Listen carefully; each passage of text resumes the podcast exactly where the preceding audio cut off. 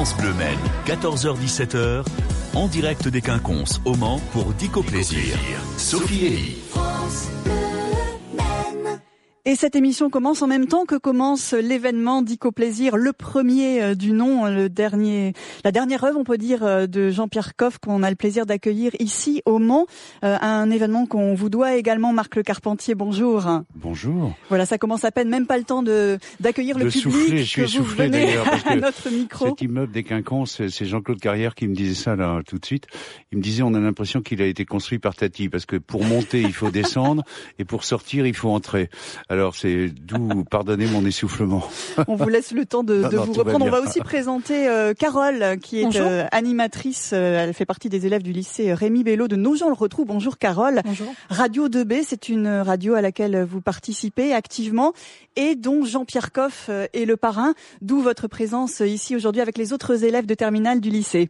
C'est cela. Et vous avez assisté d'ailleurs à la conférence qui a eu lieu ce matin, conférence sur la réforme de l'orthographe, puisque l'opération, l'événement a commencé avec ça. Là, les auteurs sont en place. Marc Le Carpentier, rapidement, on va rappeler les origines de, de ce beau projet?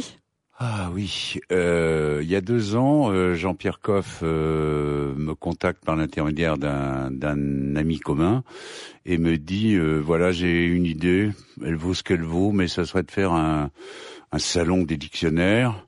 Euh, Crois-tu que ça vaut le coup? Ou croyez-vous d'ailleurs à l'époque, on en vous soyez. Et, et puis je dis mais c'est une idée formidable. Je pense vraiment sincèrement aujourd'hui que c'est une idée simple et comme toutes les idées simples, elle a le mérite de, de, de la luminosité. Et donc Jean-Pierre euh, a prospecté un peu ici ou là pour voir où on pouvait euh, mettre en place ce salon. Et puis au cours d'un déjeuner chez lui avec euh, Jean-Claude Boulard, votre bien-aimé sénateur-maire, euh, il y a eu un accord en cinq minutes. Ouais, on fait. Le problème, c'est que c'était quand même tout ça fin janvier. Donc il fallait monter cette affaire en quelques mois, en très peu de mois, et que en plus, en plus, nous sommes le 24 avril, donc nous sommes pendant les vacances euh, scolaires de la zone parisienne, et que un certain nombre d'auteurs sont en vacances ou gardent leurs enfants, ou pire, gardent leurs petits enfants. Donc euh, ça a été, ça n'a pas été simple, mais euh, le bonheur, c'est que quand même. Euh, les gens qu'on a qu'on a pu euh, contacter euh, quand ils pouvaient ont tout de suite dit oui. Parce qu'ils ont trouvé comme moi que c'était une idée lumineuse que c'était une idée simple mais formidable c'est-à-dire salon des dictionnaires. Pourquoi? Parce que les dictionnaires qui sont effectivement à la mode dans un certain nombre de maisons d'édition sont euh, une porte d'entrée vers le savoir qui n'intimide pas. C'est-à-dire que je crois que, encore une fois, je, si vous dites demain je fais un, un essai sur euh, le jardinage euh, et que vous appelez ça euh, problématique euh, euh, générale euh, sur le jardinage, vous n'allez pas avoir va pas avoir énormément forcément d'auteurs. En revanche, si vous dites dictionnaire amoureux du, du jardinage, euh, vous vous entrez dans un dans un monde euh, tranquillement parce que vous commencez à la lettre A ou à la lettre B ou à la lettre Z si veut. vous voulez, comme on veut, et vous picorez tranquillement et vous allez vers des domaines que vous ne que vous ignoriez et vous découvrez des choses absolument formidables. Alors ce que je dis pour le jardinage est vrai pour les rêves, est vrai pour l'humour, est vrai pour les expressions venues d'ailleurs, est vrai pour tout un tas de domaines qui sont ici réunis. Représenté ici, finalement, il y a une personne hein, qui manque euh, malheureusement au rendez-vous, c'est Jean-Pierre Coff. Mais euh, vous n'avez pas hésité à oui, maintenir non, le rendez-vous. C'est- assez désagréable de sa part, je veux dire, Mhm. euh, effectivement, de nous avoir euh, plantés comme ça. Euh, en même temps, euh, Jean-Pierre voulait euh, très clairement que s'il venait à mourir, ce qui s'est passé, euh, la vie continue et qu'on continue surtout à boire du vin blanc. Alors je sors d'un déjeuner où on a euh, respecté Cette volonté. ses volontés, et surtout que ce soit joyeux et que ça se passe comme s'il était là. Donc euh, l'idée, c'est vraiment de ne pas être dans l'hommage en poulet ou euh, un peu traditionnel comme il peut y avoir en certaines circonstances, mais qu'au contraire, la présence du public, la présence des auteurs, fasse en sorte que cette idée qui était la sienne euh, puisse puisse exister et puisse éventuellement être un succès. On va voir. On va voir, on va recevoir dans un instant Bernard Serquiglini. Il est linguiste et il va tenter de répondre à cette grande question. Faut-il réformer l'orthographe? France Bleu Maine, 14h-17h, en direct des Quinconces, au Mans, pour Dico Plaisir. Sophie Elie. C'est la première fois, ça vient de commencer. Et on peut dire que c'est déjà une réussite. Monsieur le sénateur maire du Mans, Jean-Claude Boulard, bonjour. Bonjour. Et oui, parce que quand on organise une belle idée, une idée c'est quelque chose, mais on attend aussi que les visiteurs soient au rendez-vous, bien sûr. Bien sûr, bon, écoutez, celui qui a la, belle idée, il n'est pas là, il est là en même temps, c'est Jean-Pierre Coff. Euh, on aurait adoré, bien sûr, qu'il soit avec nous. Euh, C'était une vraie idée. Je vais m'effacer très vite devant vos invités, parce que le maire, on l'entend suffisamment. Mais surtout que ceux qui nous écoutent viennent. Euh, c'est jusqu'à 17h30 et c'est gratuit. Il y a tellement de dictionnaires magnifiques sur tous les sujets que c'est une élection rêvée pour avoir sa collection de dictionnaires. Eh ben venez, effectivement, c'est gratuit en plus. En effet, c'est un événement qui a été monté en, quelques mois. Quelques Vous n'avez pas hésité une seconde à l'accueillir au Mans, Monsieur pas maire. Une seconde. Quand Jean-Pierre Coff m'a proposé cette idée, écoutez, devenir, imaginez, ça va être un succès. Chaque année, on recommence.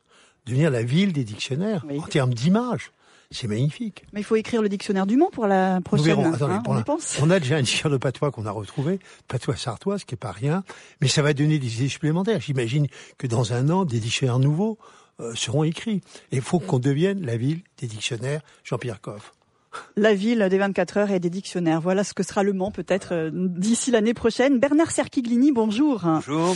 On dit que la manifestation vient juste de commencer à 14h, mais ce matin déjà, euh, vous avez donné euh, une conférence. Je rappelle que vous êtes linguiste, chargé de mission sur la réforme de l'orthographe en 1990, auteur d'ouvrages universitaires sur la langue française et vous avez notamment écrit Petite chronique du français que vous présentez aujourd'hui. Ce matin, conférence sur l'orthographe du monde déjà et de beaux échanges avec les visiteurs. Ah, ça a été passionnant, vraiment je vous remercie beaucoup pour cette invitation. Je remercie le, sénateur maire, je remercie le public. Nous avons beaucoup parlé d'orthographe et de son mouvement, de son histoire, de sa vivacité. Et je voudrais aussi dire que moi aussi, il me, manque, Jean-Pierre Coff. Euh, aimer la gastronomie, aimer les bons vins, aimer la littérature, aimer les dictionnaires, c'est tout un. Et j'ai salué sa mémoire et celle de Pierre Larousse, car Pierre Larousse était bourguignon et il aimait aussi la bonne table et, et l'amitié. Donc tout ça, ça a été, ça a été ensemble autour des mots et des dictionnaires. Quant à Jean-Pierre il aimait aussi euh, la jeunesse. Je vous présente Carole. Bonjour. Carole qui fait partie des élèves du lycée Rémi Bello à Nogent-le-Rotrou. Euh, Jean-Pierre Coff qui était le, parrain de la radio que vous avez montée, Carole. C'est tout à fait cela et euh, j'ai assisté à votre conférence et j'aimerais juste dire que enfin c'était en plus d'être intéressant, en plus les mots étaient accessibles pour nous. Enfin même si on est lycéen, qu'on qu'on n'a pas étudié tous les dictionnaires du monde, enfin la conférence était vraiment captivante, donc euh, je voulais vous le dire. Voilà. Je vous remercie. Vous savez que Rémi Bello était un jeune poète euh, de la, autour de, de Ronsard, et quand Ronsard s'est mis à, à utiliser une, orthographe réformée, Rémi Bello l'a suivi. Donc euh, on a quelqu'un qui est progressiste au plan de la graphie. C'est le nom de, de, du lycée que vous étudiez. Hein. Ah ben voilà, vous le saviez ça, Carole? On en apprend tous les jours, même sur soi-même. Hein. Je vous avoue, moi non plus, je savais pas qui était Rémi Bello. Et ben voilà, maintenant on a on a la réponse. L'orthographe, faut-il la réformer? Alors vous qui êtes un homme euh, de lettres, vous n'avez aucun problème à, l'idée de pouvoir euh, changer une langue, parce qu'une langue c'est vivant d'abord et qu'elle évolue beaucoup. Bien sûr. D'abord, une langue évolue euh, tous les jours. On invente des, mots nouveaux.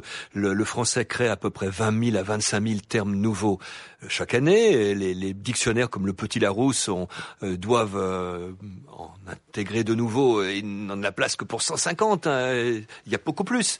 Les, les langues évoluent. Et l'orthographe évolue aussi. Elle a évolué. Ce matin, j'ai ouvert ma conférence de façon pratique. J'ai distribué les stances du CID. Ça vous dit quelque chose Les stances du CID de Corneille dans l'édition originale 1637. Et nous avons regardé ensemble que un mot sur deux a changé de graphie.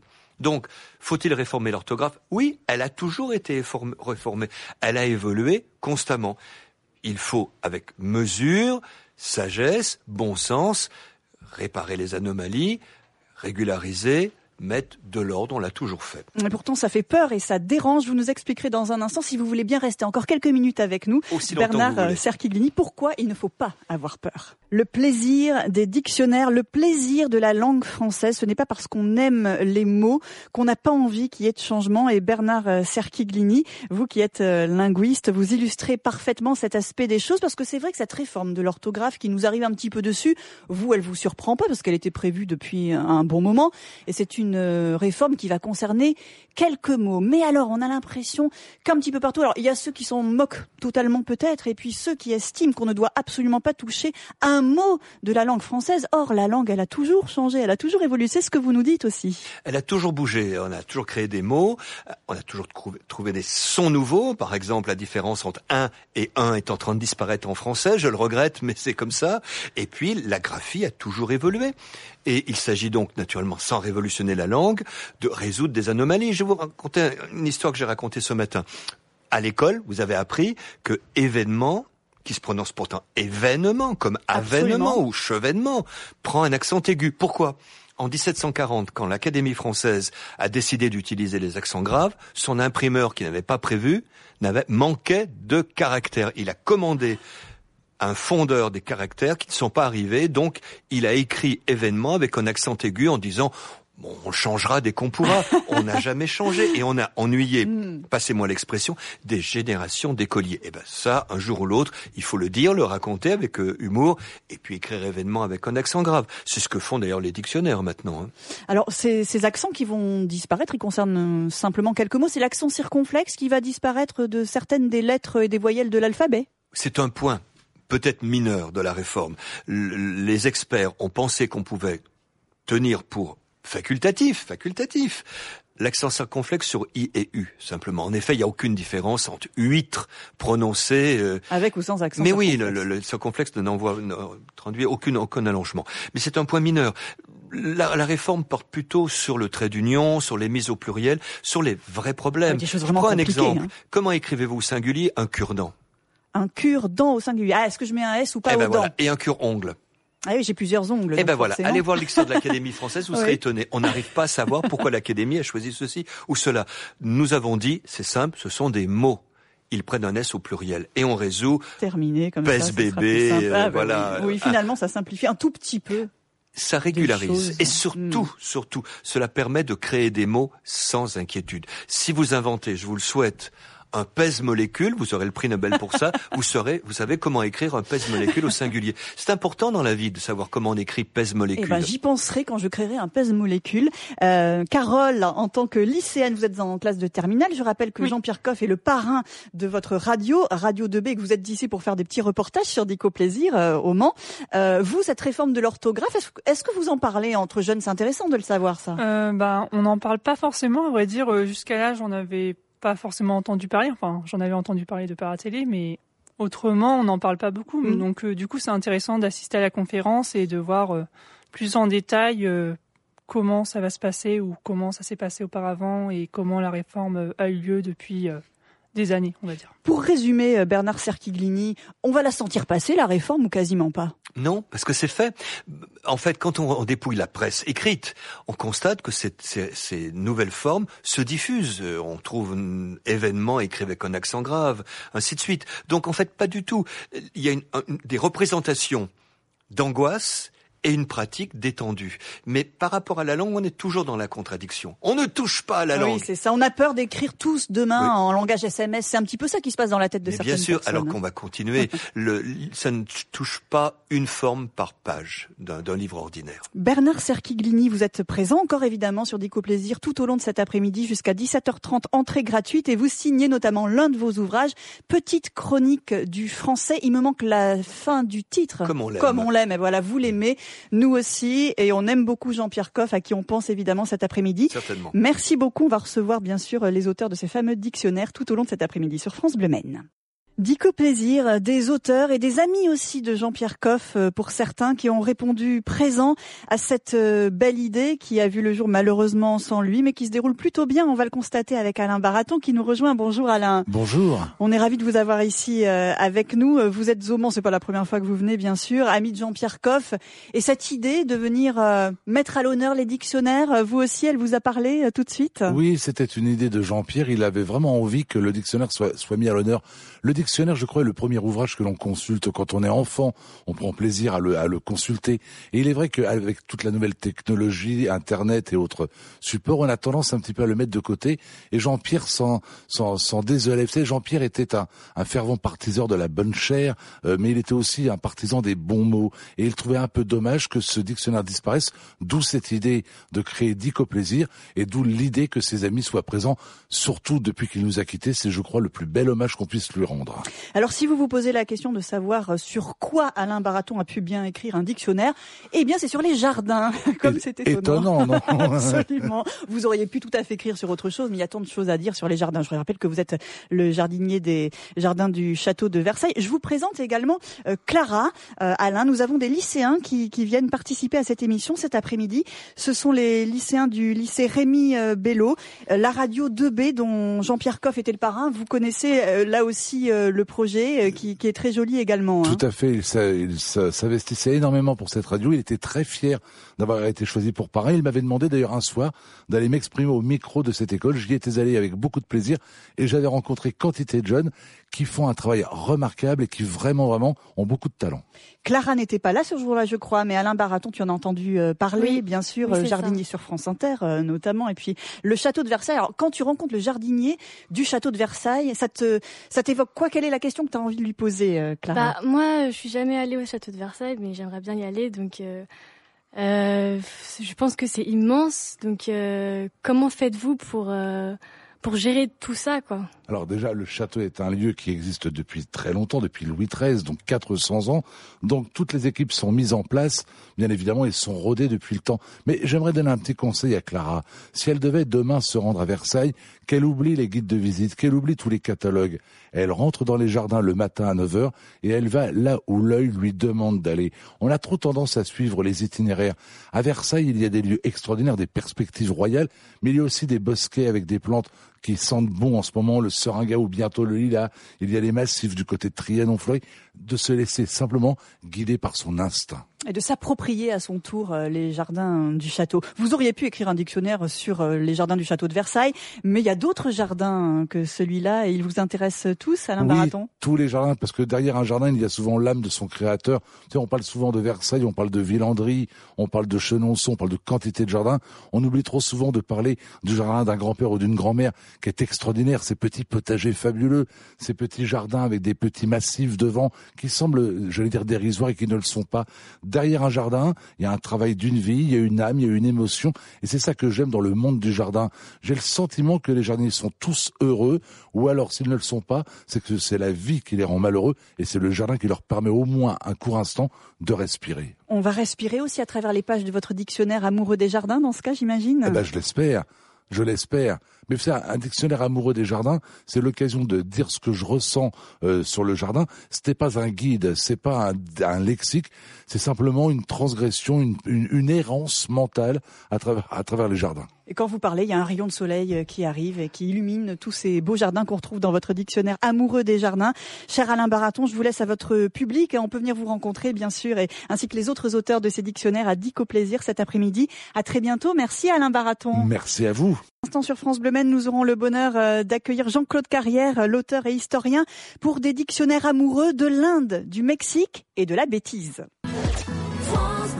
France Bleu 14h-17h, en direct des Quinconces au Mans pour Dico Plaisir. Sophie Elie. C'est la première de cet événement et on a l'impression que ça roule déjà depuis quelques années, tellement il y a déjà du monde et ça fait plaisir aux auteurs qui sont là dans Jean-Claude Carrière. Bonjour Jean-Claude Carrière, j'imagine que c'est un plaisir de voir que tout le monde a répondu présent déjà à ce premier euh, rendez-vous. À commencer par nous. nous sommes nombreux, nous sommes tous venus et il y a beaucoup de gens qui qui s'intéressent, qui regardent, qui feuillettent, qui achètent, c'est merveilleux. Vous êtes historien, vous êtes auteur et vous êtes aussi un, ami intime de Jean-Pierre Coff. Jean-Pierre Coff, oui, depuis très longtemps. C'est la grande figure qui manque à, à cet événement qu'il avait d'ailleurs euh, prophétisé, si je peux dire. Il avait annoncé et, je suis sûr que quelque part il, il nous écoute. Vous sentez qu'il est là, vous sentez sa présence aujourd'hui, Jean-Claude Carrière. Vous présentez trois dictionnaires, le dictionnaire amoureux de l'Inde et du Mexique. Enfin, je dis trois, voilà. Euh, et puis le dictionnaire de la bêtise que vous avez euh, coécrit avec euh, Guy Bechtel. pourquoi ces, ces, choix? Pourquoi l'Inde? Pourquoi le Mexique? Ce sont vraiment des, des pays qui ont des histoires multiples à nous raconter. Parce que ce sont les seuls dictionnaires que j'ai faits, d'abord. je ne suis pas encore à faire des dictionnaires plus complexes, parce que ce sont deux pays qui ont joué tous les deux un grand rôle dans ma vie J'y suis allé très souvent, j'y ai, travaillé, j'ai des amis, j'y retourne encore. Euh, pour l'Inde, j'ai adapté le Mahabharata avec Peter Brook, qui a fait 11 ans de travail. J'ai calculé la dernière fois que j'étais en Inde, c'était mon 44e séjour, donc euh, et le Mexique à peu près pareil. Et je me suis dit, je leur dois bien ça. Ce sont deux pays, je parle espagnol, je parle anglais. Bon, c'est, je leur dois quelque chose de ce qu'ils m'ont donné, et sous la forme d'un dictionnaire amoureux, parce que on va d'un sujet à l'autre, d'un personnage à un endroit, à un lieu, à une œuvre, etc., à une époque de, de l'histoire du Mexique ou de l'Inde, on peut comme ça faire un chemin. C'est comme si je vous prenais par la main pour vous amener dans mon chemin à moi, vous voyez, dans, dans, un jardin immense. Jardin de l'Inde et du Mexique sont considérables, plusieurs euh, dizaines de civilisations s'y entassent les unes sur les autres trouver un chemin personnel là-dedans est assez intéressant. Et la forme du dictionnaire s'y prête euh, S'y prête parce que vous, faites, vous choisissez ce qu'on appelle dans un dictionnaire les entrées dans un dictionnaire, il y a des entrées, il n'y a pas de sortie. c'est comme un, labyrinthe. Quoi. Et un mot va évoquer une idée, et puis. Oui, euh, exactement. Ça peut être un personnage, ça peut hmm. être euh, Krishna pour l'Inde ou euh, Zapata pour le pour le Mexique. Ça peut être aussi une province, un lieu, un souvenir personnel, mais très très marquant. Beaucoup de choses. Chacun y met un peu de de ce qu'il de ce qu'il a gardé de ce pays-là.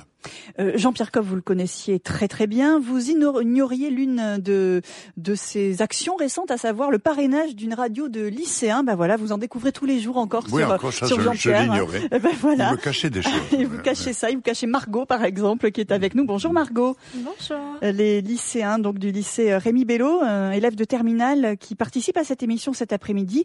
Jean-Pierre Coff, vous l'aviez rencontré. Margot, vous aussi. Alors, quels souvenirs vous en gardez? C'est, vraiment un homme qui, qui nous a donné beaucoup de confiance en nous. Il était beaucoup présent, il est venu nous voir euh, de nombreuses fois et euh, vraiment on retient, c'est, un homme qui, a, qui, avait beaucoup de franchise et qui nous a beaucoup apporté, nous a beaucoup, donné beaucoup de confiance en nous et c'est grâce à lui qu'on, je pense qu'on a aussi euh, que, que cette réussite de, de cette radio et c'est vraiment un, merveilleux souvenir et il donnait de la confiance aux plus jeunes que lui et aussi aux plus vieux comme moi. Radio 2B donc euh, aujourd'hui, ça, ça, fait partie des, des, projets et des actions euh, de, de Jean-Pierre Coff. Vous avez surtout retenu euh, Margot le dictionnaire de la bêtise. Hein. Ça, ça vous plaît évidemment. bah, nous aussi, ça nous plaît. Vous êtes amusé à écrire ce dictionnaire de la bêtise, Jean-Claude Carrière? Oui, mais c'est du boulot aussi. Vous Bechtel, nous avons passé des quantités d'années à lire les plus mauvais livres. Alors est-ce que, est-ce que ça peut, ça peut, on n'a pas appelé ça un amusement peut-être, mais c'était parce que nous en avions, nous avons fait des études classiques l'un et l'autre, Bechtel et moi, et nous avions, comme vous, vous sans doute, on nous apprend toujours, quand on nous apprend la littérature, l'histoire, on nous apprend les chefs-d'œuvre, les belles choses, en peinture, en littérature. Mais en fait, ce sont elles qui ont eu le moins de succès de leur temps. La masse de choses stupides, idiotes, incohérentes qui ont été publiées, peintes, dites, etc., est beaucoup plus considérable. L'intelligence très vit sur une couche très mince au-dessus d'un énorme gouffre de bêtises. Et c'est pour ça que un jour on s'est dit mais pourquoi ne pas explorer ce gouffre-là par en chaque fois en mettant des citations exactes et référencées. Et la, la première qui nous était venue quand on était encore étudiant, un professeur d'histoire nous avait dit que monseigneur de Kellen, euh, archevêque de Paris, avait dit sur la restauration après le retour des émigrés en chair de Notre-Dame, non seulement Jésus-Christ était fils de Dieu, mais il était excellent de famille du côté de sa mère. ça, ça nous avait paru comme une phrase très à la fois drôle, mais très éclairante sur la société de ce temps-là. C'est-à-dire que l'histoire de la bêtise que l'on pourrait enseigner en Sorbonne nous apprend beaucoup plus de choses sur notre passé, peut-être, que l'histoire de l'intelligence et de la beauté. Eh bien, à découvrir en tout cas dans ce dictionnaire que vous signez cet après-midi. Hein. Vous êtes invités tous là qui nous écoutez à venir nous rejoindre. L'entrée gratuite en plus. Dico plaisir et que de plaisir partagé. Merci beaucoup Jean-Claude Carrière. Merci à vous et à ces, à ces jeunes filles. Merci et, et continueront les lycéens de venir nous rejoindre dans cette émission de radio. Le rendez-vous national des amoureux des dictionnaires, entrée libre et gratuite. Hein. Vous pouvez venir euh, nous rejoindre ici au Quinconce, au Forum euh, du Mans. Et nous sommes également en compagnie des élèves du lycée Rémi Bello de Nogent-le Rotrou, qui sont au Mans, eux aussi, euh, aujourd'hui. Voici Dylan. Bonjour Dylan. Bonjour. Et Margot. Bonjour, Margot. Finalement, pour ainsi dire, c'est Jean-Pierre Coff qui vous a amené ici aujourd'hui. On peut dire ça comme ça? Oui, c'est. On a été invité euh, par sa part. Et bon, malheureusement, il ne voilà. fait plus partie. Il n'est pas là malheureusement aujourd'hui, mais c'est vrai que vous l'aviez euh, rencontré, vous les élèves plus de ce fois. lycée, plus d'une fois, puisqu'il est parrain de Radio 2B. Alors comment est née cette fameuse radio? C'est euh, la région Centre-Val de Loire, en fait, qui, qui, a organisé cette semaine et euh, qui permet aux élèves du lycée de, de s'exprimer au travers de leur radio et c'est eux qui choisissent leur sujet. euh, enfin, c'est eux qui gèrent tout. Bon, il y a quand même deux profs euh, qui nous accompagnent et, et qui nous aident. Et Jean-Pierre Coff nous a parrainés, nous a donné plein de conseils pour nous aider parce qu'au début on était totalement flippés de, de faire de la radio. Ouais. On savait pas comment ça se passait et puis euh, on, nous on était partis sur une émission du morning donc ça allait être des jeux et enfin voilà Du quoi. Délire, c'est Oui, ça. Voilà, et ça. Vous vous êtes rendu compte que c'était un vrai métier la radio Ah oui, Ah ça, oui, c'est un vrai plaisir. parce que. Jean-Pierre Coff, justement, nous a dit, mais vous savez que c'est pas de l'improvisation, euh, vous pouvez pas venir comme ça à l'antenne et faire votre truc. euh. Du coup, bah, on a appris à s'organiser. Nous a dit et- l'improvisation, ça se travaillait au, au fil du temps. Euh, On pouvait pas comme ça derrière un micro. euh, Juste parce qu'on a quelque chose ouais, à voilà, dire. Non, on pouvait pas. Ça Et vous a plu cette expérience? Franchement, euh, c'est une très bonne expérience. S'il fallait la refaire, je la referais euh, Mm. tout de suite. Et je changerais rien du tout parce que c'était une Ouais, semaine grandiose. Ouais, on s'est vraiment bien amusé. Et puis en plus, ça, ça a créé des liens entre tout le monde, même avec Mm. des personnes qu'on interviewait. Enfin, On connaissait pas ça a été forcément. une semaine euh, très riche. Et, l'aventure continue aussi, puisque Oui. aujourd'hui, par exemple, vous réalisez des, des reportages ici Des sur podcasts, euh, oui. Vous allez donc, c'est une radio Une, du web, oui, une web ça. radio. C'est comme ça qu'on dit, hein, Oui, je me ça. pas. oui, oui, c'est ça. Et, et donc, euh, vous continuez votre vie de, de petit reporter, donc? Euh, Oui, là, par exemple, on a interrogé euh, le co-organisateur euh, Marc euh, Le Le, Carpentier. Carpentier. et aussi on a interrogé euh, un auteur euh, Loïc. euh, je sais pas Il fallait comment. noter, voilà, ça, ça se prépare une interview Voilà, on est encore Non, vrai débutants. je vous avoue qu'ils sont un petit peu venus au, au débeauté. Là, vous étiez, vous n'étiez pas forcément attendu à, à, à parler aussi longtemps, mais c'est un plaisir aussi hein, de Oui. voir la jeunesse qui peut-être prendra le relais dans quelques années. Juste un- une dernière petite question à chacun. Si vous deviez écrire un dictionnaire, Dylan, ça serait sur quel sujet vous? Sur le sport, Le parce que je sport. suis passionné Bah, euh, voilà. de sport, donc euh, Margot, La danse, parce que pareil, je suis passionnée de de danse. Eh ben voilà, l'année prochaine vous venez, mais en tant qu'auteur, d'accord D'accord. Margot. Merci.